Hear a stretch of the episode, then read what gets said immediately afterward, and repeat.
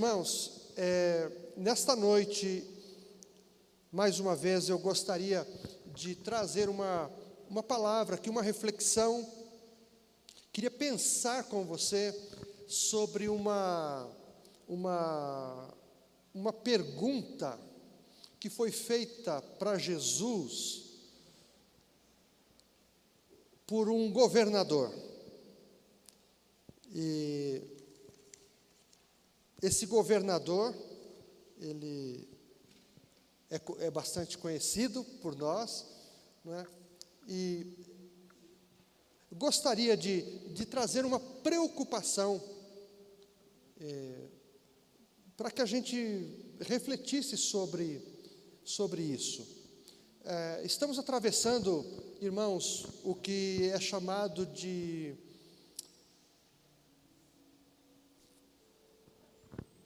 um momento, né, uma fase ou uma era da pós-verdade. Pós-verdade. E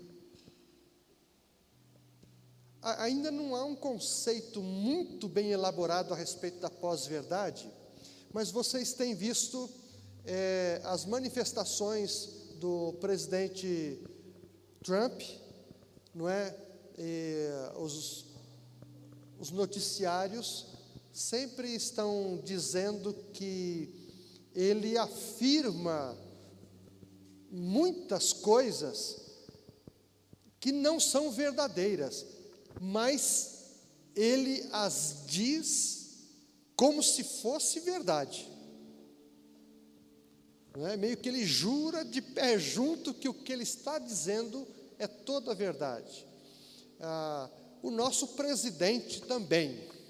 Aqui, é, às vezes, na, isso na minha opinião, às vezes ele dá uma exagerada, às vezes ele, ele não se baseia na ciência, não é? E ele então, ah, para manter aquele, aquela linha de raciocínio, é, é, como político, ele afirma certas coisas e há, há poucos dias, ele foi muito criticado pela imprensa mundial a respeito de coisas que ele falou sobre a Amazônia, colocou culpa nos, nos indígenas, nos caboclos, né, ah, com relação às queimadas, embora a gente saiba que alguns focos ah, eles acontecem criminosamente, mas é, certas afirmações, então, é, deixam a gente, assim, preocupado, né? Será que é verdade mesmo? E, então, é um tempo difícil. É, saiu uma propaganda de um especialista, não é? De um também ele que faz a propaganda e me parece que ele até não quis o cachê mas ele está dizendo: se é fake, não transmita.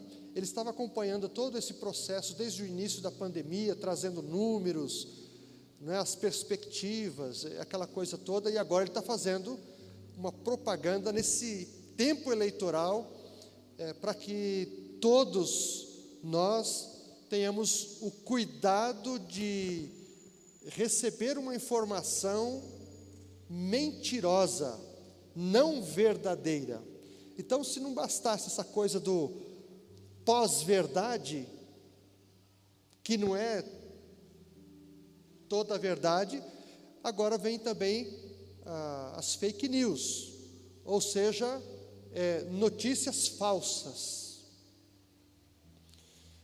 Não é? E então nessa noite eu queria é, iniciar com isso, porque ah, lá em João, no capítulo 18, no versículo 38, nós temos um, um diálogo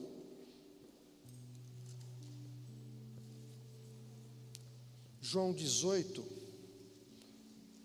de Jesus.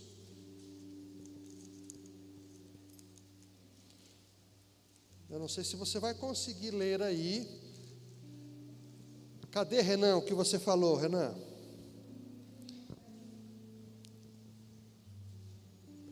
Isso, melhorou? Melhorou um pouquinho. Aí, Renan. Ah, Lu, é, João 18, 38. Não é? Jesus está diante de Pilatos E ali começa uma conversa. Pilatos, ah, um pouquinho antes, um pouquinho antes, no versículo 33, diz assim: Então Pilatos entrou novamente no palácio e ordenou que trouxessem Jesus. Você é o rei dos judeus? perguntou ele. Jesus respondeu: Essa pergunta é sua ou outros lhe falaram a meu respeito? Acaso sou judeu? disse Pilatos. Seu próprio povo e os principais sacerdotes trouxeram a mim para ser julgado. Por quê? O que você fez? Jesus respondeu: Meu reino não é deste mundo. Se fosse, meus seguidores lutariam para impedir que eu fosse entregue aos líderes judeus. Mas meu reino não procede deste mundo. Pilatos disse: Então você é rei? Você diz que sou rei, respondeu Jesus.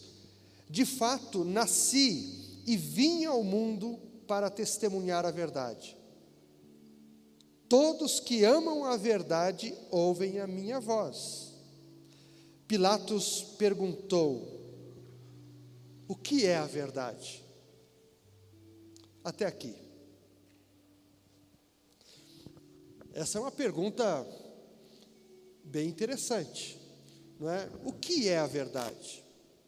Jesus acabou de dizer para ele que ele não era deste mundo, que ele veio, que o reino dele não é deste mundo, porque se fosse, não é, os seguidores dele lutariam para que ele não fosse entregue aos líderes, não é? Então Jesus estava se revelando a Pilatos, mas eu tenho a impressão de que esta pergunta de, de, de Pilatos, ela é um pouco irônica. Né? O que é a verdade? Para um para um político como Pilatos, irmãos, é, conviver com a verdade não é uma coisa, não era uma coisa simples. Ah, ah, com raras exceções, é, hoje também os políticos convivem com esse dilema, o dilema da verdade, não é de erguer a bandeira da verdade. E o jornalismo, as TVs, né, os jornais, eh, cada um faz a sua própria propaganda dizendo que o seu jornal, sim, apresenta fatos né, verdadeiros, hum, as notícias não são baseadas em aquele que disse, aquele que suspeitou, aquele que disse que viu. Não. Os jornais são assim. Né? Eles dizem: não, nosso jornal não tem fake. Não é fake. É notícia real. Mas essa pergunta, ela é bem interessante e esse nosso tempo, irmãos, esse nosso tempo, ele é marcado Falando agora, de, assim, entrando num campo espiritual, nós sabemos que é, a palavra de Deus, ela é a verdade. Ela é a verdade. Isso é uma questão de fé. Nós cremos que o que Deus disse é verdade, nós cremos que o que Deus falou que fez é a verdade, e nós cremos nas Suas promessas, porque é, elas são verdadeiras, são fiéis, porque quem as fez é verdadeiro, não é? Então, nosso Deus, ele, ele tem um atributo, ele é verdadeiro, é veraz. veraz. Significa que ah, ele não mente, ele não falseia, ele é verdadeiro. Não contém é, indícios eh, de mentira. Já o nosso adversário, Satanás, ele é mentiroso desde o princípio, disse Jesus, não é? E eu fico imaginando, irmãos, o trabalho. Eu não perco muito tempo pensando nisso, mas às vezes me ocorre pensar nisso. É o trabalho que Satanás procura desenvolver para tirar do nosso coração as verdades essenciais da vida cristã. Você já, já pensou nisso? As armadilhas que ele arma, a, as fake news que ele promove, é, e até no sentido de nos enganar, ele usa a própria palavra verdadeira de Deus, mas com sutileza, tentando nos derrubar. Não é? E então, eu, eu imagino o trabalho que ele desenvolve, o trabalho que ele tem o tempo todo para nos roubar de Deus. E nós somos, aos olhos de Deus, muito preciosos. Não é? Você, adolescente, você é muito precioso para Deus. Ao mesmo tempo, você é um alvo precioso para Satanás. E não é preciso dizer por que, que muitos adolescentes e jovens acabam se desequilibrando e se perdendo na vida. Por quê? Porque ofertas foram enviadas em bandejas de prata, não é? Para roubar a coisa mais preciosa que nós temos, que é a nossa vida. E o, o conselho bíblico é: guarda o teu coração, porque é de lá que procedem as, as saídas da vida. É muito, é, é coisa muito preciosa. E então, a, a, uma autora famosa, não, esqueci o nome dela agora, talvez, ela escreveu um livro, Batalha na Mente. Oi? É, essa aí. Nossa, não consigo discernir daqui. Joyce Meyer. Então, ela escreveu um livro, e, e esse livro traz é, essa, esse entendimento de que há um trabalho na nossa mente, ou nós estamos convictos, ou nós estamos enganados, ou lá também é, vem os questionamentos, as dúvidas, as incertezas, os questionamentos, não é? E a gente precisa tomar muito cuidado, e não é à toa que o apóstolo Paulo escreveu aos Efésios dizendo que nós temos que usar o capacete da salvação. O capacete, até onde eu sei, ele é usado na cabeça, não é?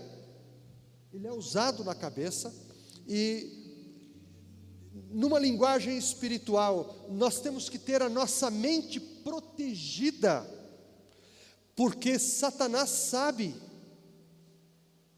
sabe que as coisas começam aqui, ó, na nossa mente. As informações, não é?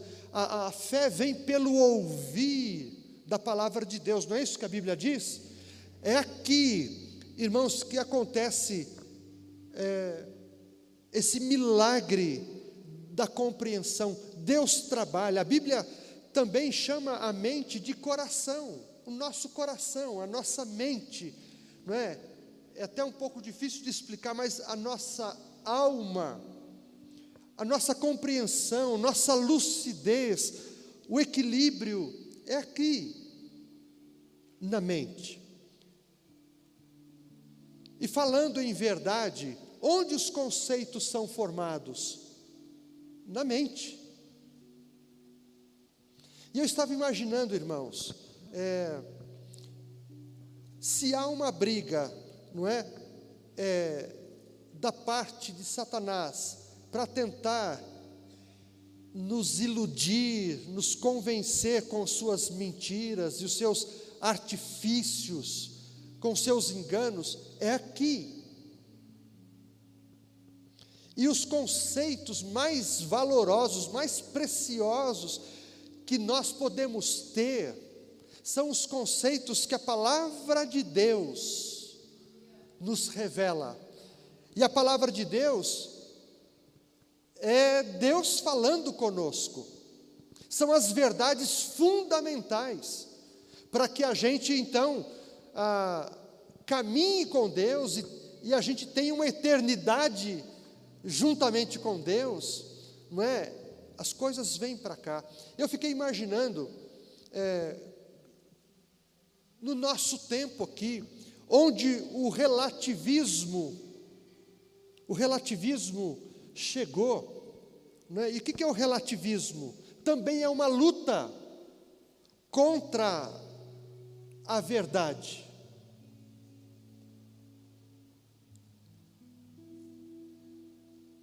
O relativismo é mais ou menos assim. Alguém diz, é, Deus existe. Eu creio que Deus existe. Mas aí entra o relativismo e diz assim: é, mas como é que você pode provar que Deus existe? Ele existe para você, para mim, não, não é? Ah, então, é, isso é relativo, depende do que você entende, depende do que o outro entende. Então, é, é uma coisa que pra, o que é verdade para mim não é verdade para o outro. Não é? Então,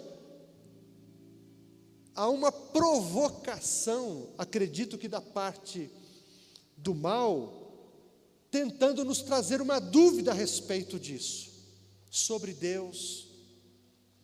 Eu fiquei imaginando, do jeito que a coisa está, é? esse, esse combate que o apóstolo Paulo, ele diz que é bom combate, o combate da fé, não é? Permanecer firme na nossa, na nossa confissão, não é? E lutar contra as armas do mal, contra os ataques, contra os dardos inflamados do maligno. São todos eles direcionados, irmãos, com certeza na nossa mente. Por exemplo, é, se alguém fica doente, alguém, alguém pode questionar: ficou doente porque está em pecado, né? Foi assim que fizeram com Jó. Você está passando tudo isso porque você pecou. E, e isso, irmãos, entra até no meio da igreja. Alguns afirmam: se você está enfermo, é porque você está em pecado. Um crente não pode ficar enfermo, irmã Rosa. Olha aí o que disseram. Eu infartei porque eu pequei.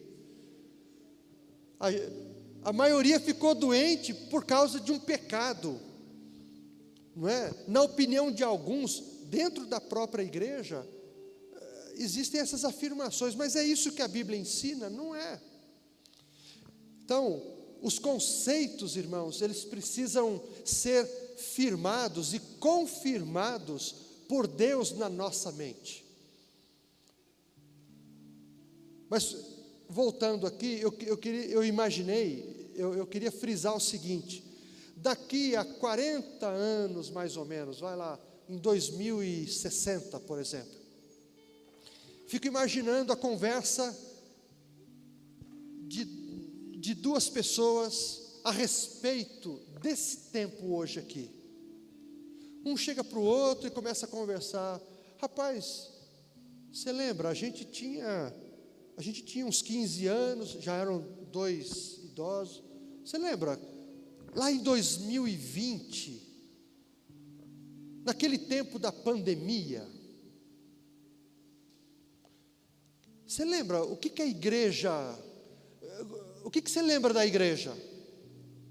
Aí o outro responde: Bom, o que eu lembro da igreja. Ah, a igreja é aquele lugar onde os crentes se reúnem lá. É, onde eles faziam os cultos lá tal. Isso aí, irmãos, lá em 2060, tá? 2060. Do jeito que a coisa está caminhando, é bem possível que a gente não marque ou a gente não ajude a próxima geração. Do jeito que a coisa está. Se os nossos conceitos forem fracos, a próxima geração está fadada ao insucesso. Se a gente não fizer o nosso papel hoje, a próxima geração pode olhar para os nossos jovens e adolescentes e crianças. Onde estão os coraçõezinhos deles? No que eles pensam, o que eles querem? Se nós não fizermos a nossa parte, até a nossa fé está comprometida. Talvez a, a, não haja frutificação da próxima geração. Aí os dois velhinhos conversando lá. Ah, então igreja, eu não me lembro muito bem não, mas é, igreja era um lugar lá. É, era um lugar lá. Tinha uns lugares meio assim compridinho, parecia um ônibus com aqueles banquinhos, aí os crentes sentavam, outras eram mais quadradas, e tinha uma placa na frente dizendo: ah, igreja tal, igreja tal. É isso que a próxima geração tem que saber a respeito de igreja. E Deus, o que, que, que, que, você lembra? O que, que falavam de Deus? Ah, eu não sei, eu, eu via lá a turma correndo atrás de Deus, assim, Deus tinha que dar tudo, porque o pessoal dizia que era filho, era filho dele, então Deus tinha que. Pode pegar Deus pelo colarinho e exigir. Peraí, mas você está dizendo que Deus era, um, era, uma, era uma criatura serviçal? É, a turma só pedia, só pedia, só pedia, só pedia, e fazia campanha só para pedir, pedir, pedir, pedir. E o outro perguntou, mas que Deus é esse? É o que eu ouvia falar. Né? Aí o outro velhinho perguntou para o outro: Rapaz, eu, eu, eu achei um folhetinho que falava de Jesus, tá, mas uma parte só de Jesus. Você lembra quem, quem, quem foi Jesus? Ah, dizem, eu ouvi dizer aí que Jesus é, foi um, um profeta, sei lá, alguém que fez o bem, que foi morto injustamente, mas né, aí passou. Irmãos, se essas verdades, essas informações bíblicas não forem preservadas dentro de nós, não forem cridas e experimentadas por nós, a próxima geração está comprometida. Se a gente não passar direito as verdades fundamentais que nós recebemos da parte de Deus, a próxima geração está comprometida.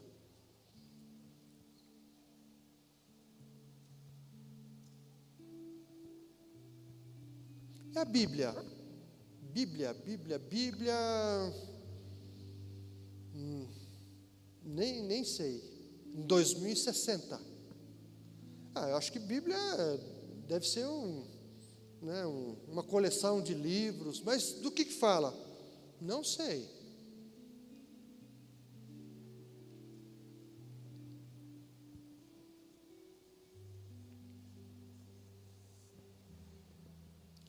Espírito Santo. Ah, Espírito Santo eu sei que é. É uma pombinha. É uma pombinha branca.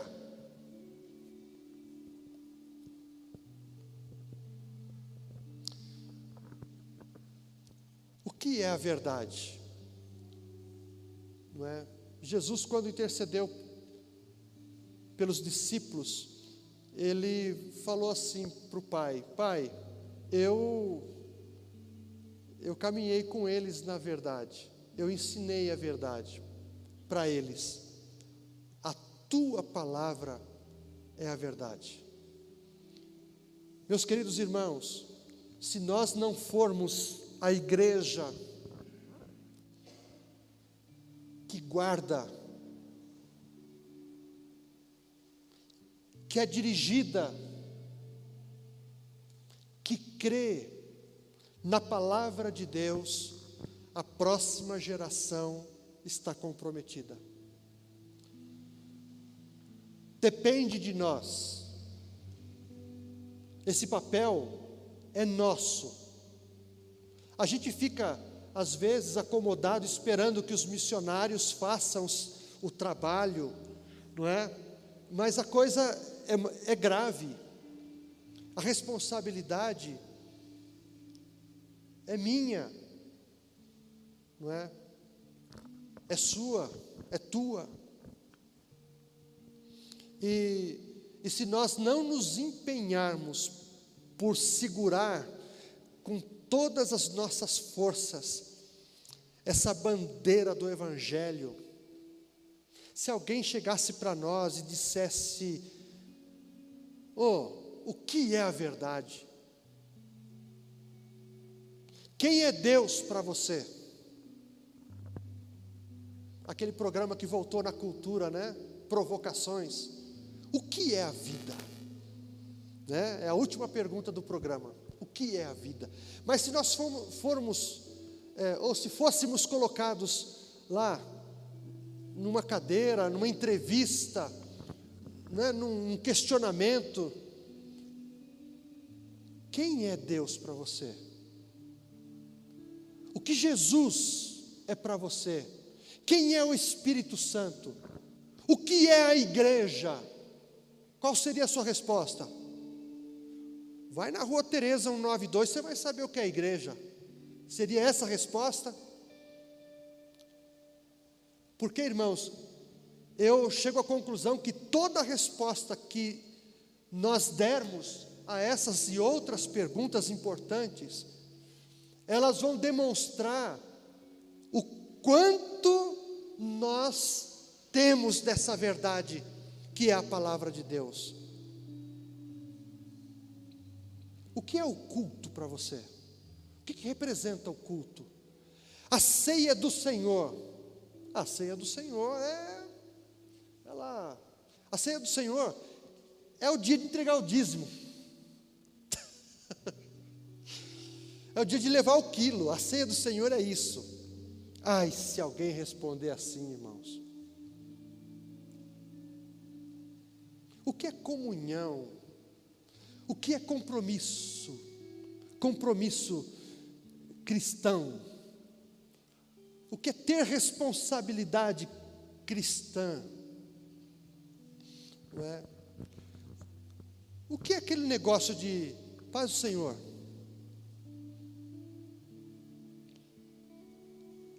Eu temo, irmãos, que com o passar do tempo e, com essa guerra de informações contra a fé cristã, não é? é a gente, o meu temor é a gente não ficar atento e a gente cair na mesmice, tanto faz eu ir como não ir, eu ler ou não ler, eu contribuir ou não contribuir, eu testemunhar ou não testemunhar, é a mesma coisa. O importante é, é eu estar bem. Antigamente, assim, a gente até considerava né, o fanatismo, eu vou colocar entre aspas aqui, mas se perguntasse para um crente antigamente, é, quais são as prioridades da sua vida? Ele, ele diria o seguinte: Deus, igreja, família, trabalho, lazer e outras coisas. Hoje,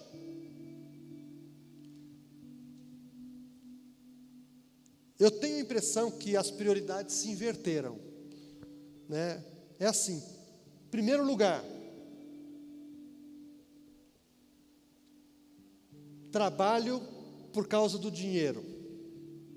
Eu tenho que eu tenho que ter segurança, emprego, dinheiro, uh, depois saúde,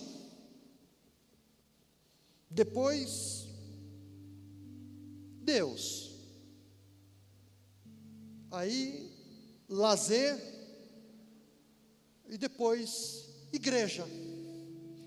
A pandemia, irmãos, eu estava conversando com alguém hoje. Eu acho que a pandemia ela está é, contribuindo para várias coisas. Eu não quero entrar em detalhes não, mas é, se é no meio da tribulação que a gente descobre do que é, realmente nós somos feitos, né? A pandemia tem contribuído assim para mostrar certas fragilidades espirituais, humanas, não é? E uma crise mundial como essa, na verdade, irmãos, eu, eu tenho um, um medo de que a igreja brasileira ela caia na mesma armadilha que a igreja da Europa caiu. A igreja americana também está padecendo. Houve uma inversão de valores. A Europa, algum tempo atrás, ela, ela começou a se desenvolver bastante, e o pessoal começou a ganhar dinheiro, e o dinheiro ocupou o lugar de Deus. E aí, se Deus baixou de nível, se Ele não é mais a primeira, não é, não é a prioridade primeira, outras prioridades importantes também desceram, como família, como igreja, como comunhão, envolvimento. Eu tenho, sinceramente, eu revelo isso para vocês aqui. Eu tenho medo que nós caiamos no secularismo. E essa pergunta, irmãos, de Pilatos para Jesus, ela tem uma importância. O que é a verdade? O que é a verdade para mim? O que é a verdade para você? Ou quem é a verdade, é relativo às, às verdades absolutas, muitas caíram, não é? Caíram, já não são tão absolutas assim. A terra era chata, depois ela ficou. É, não, dois pensamentos, né, Nário? É, há quem defenda que a Terra não é redonda, que ela é chata. Sim. Né, tem pesquisadores americanos que defendem essa. Não é? Antigamente, muitos diziam que o Sol girava em torno da Terra, e aquele que descobriu o contrário, ele foi até condenado pela igreja não é? A igreja não aceitou isso.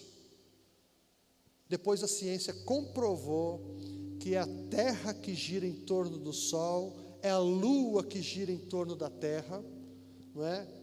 E que fazemos parte de um sistema solar, a Via Láctea, né, etc. Tal. Então, certas verdades deixaram de ser verdades, não porque eram verdadeiras, né? Era, eram tidas como verdade, mas com relação a, a, a palavra de Deus, irmãos, nós vamos ter que, se é que cremos, se é que amamos a Deus, nós vamos ter que batalhar pela verdade. Acredito que Deus conta conosco no meio de uma geração tão complicada como essa, da pós-verdade, as fake news. A igreja está nesse meio aí, e se ela não compreender a verdade, se ela não conhecer as verdades fundamentais da palavra de Deus, o mundo ele pode complicar a vida da igreja. É verdade que as portas do inferno não prevalecerão contra a igreja do Senhor. Mas a gente tem que fazer a nossa parte, a nossa lição de casa. Conhecer a Deus, conhecer quem é Jesus, quem é o Espírito Santo, quem é a igreja, é, o que significa a morte de Jesus, a ressurreição de Jesus, o que é a vida eterna, o testemunho, né? quem somos, qual o papel da igreja, o que é a justificação, o que é fé. Se nós não nos inteirarmos disso, quem vai responder para aqueles que perguntarem a razão da nossa fé? Que não sejamos envergonhados, que não neguemos a nossa fé. Não é? deixar de testemunhar, deixar de falar do amor de Cristo, perder as oportunidades, tudo isso nos compromete. E o próprio Senhor Jesus disse: Olha, se, se alguém me negar, aqui na terra, o filho do homem o negará também, ou a negará diante do Pai. Então, nós é, temos uma responsabilidade muito séria, irmãos, com relação às verdades fundamentais da palavra de Deus. O que é a verdade? A palavra de Deus é a verdade. E o quanto nós conhecemos da palavra de Deus? Quanto nós vivemos da palavra de Deus? A minha a minha oração é que Deus encontre aqui em Calmon Viana, a começar de mim, mentes, corações sedentos por conhecê-lo mais e mais. Conhecer o nosso Salvador mais e mais. Conhecer, irmãos, não é obter informações, é de com Ele andar. De com Ele andar. Que Calmon Viana desfrute de um conhecimento com o Espírito Santo. Que nós sejamos uma igreja que desfrute da oração, da comunhão, não é? que a gente desenvolva um, um, um trabalho, é, não só espiritual, mas um trabalho fraternal, social, que a gente faça a diferença na nossa geração e que a próxima geração olhe para nós assim com alegria, dizendo: Olha, eu tenho um exemplo para seguir. E esse exemplo sou eu, é você, não é? Que a gente não deixe essa geração sim, em branco, sem referência. Vamos orar? Senhor, eu penso, Senhor, que nesses últimos dias, nós como igreja, precisamos de um despertamento de tua parte.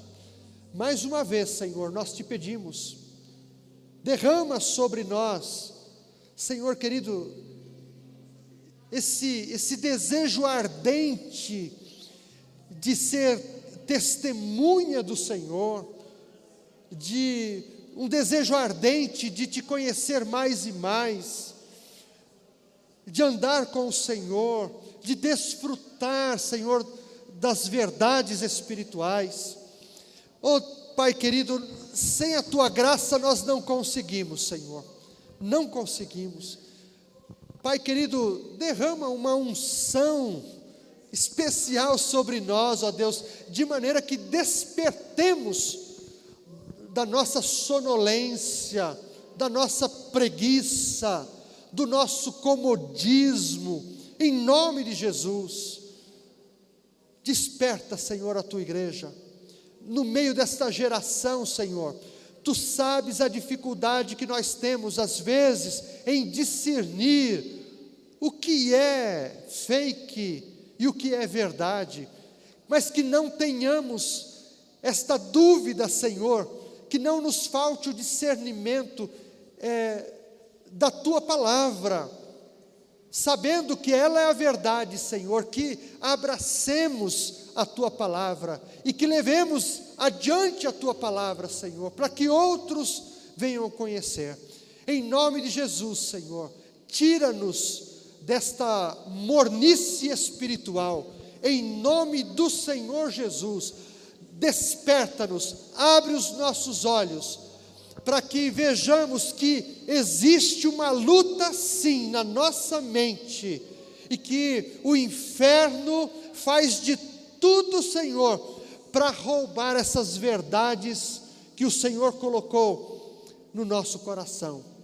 Ó oh, Pai querido, neste momento agora que vamos cear, oh, Pai querido, que essas verdades elas estejam borbulhando no nosso coração. Que nos lembremos das razões que levaram o nosso Senhor e Salvador Jesus Cristo até a cruz. Que nos lembremos das razões que levaram Jesus a ser ressuscitado. Que nos lembremos, Senhor, das promessas que nos aguardam ainda. Pai querido, que nos lembremos, Pai querido, que ah, temos um compromisso com o Senhor, que nos lembremos, como cantamos agora há pouco, Senhor, que o Senhor vem, que o Senhor vem nos buscar. A igreja amada, não, Senhor, as quatro paredes com a placa, não, Senhor. Pessoas que foram compradas e remidas com o sangue do Cordeiro. Ó oh Deus, que nos lembremos que temos um compromisso diário com o Senhor, que nos lembremos que para entrar na eternidade, nós precisamos, com a tua ajuda, permanecer fiéis ao Senhor. Ó oh Deus, que sejamos perseverantes, constantes, que não desanimemos, que permaneçamos firmes, como diz a tua palavra, no dia mau, inclusive, Senhor. Reveste-nos, reveste-nos com o teu poder e a tua graça. É a nossa oração em nome de Jesus. Amém, Senhor querido.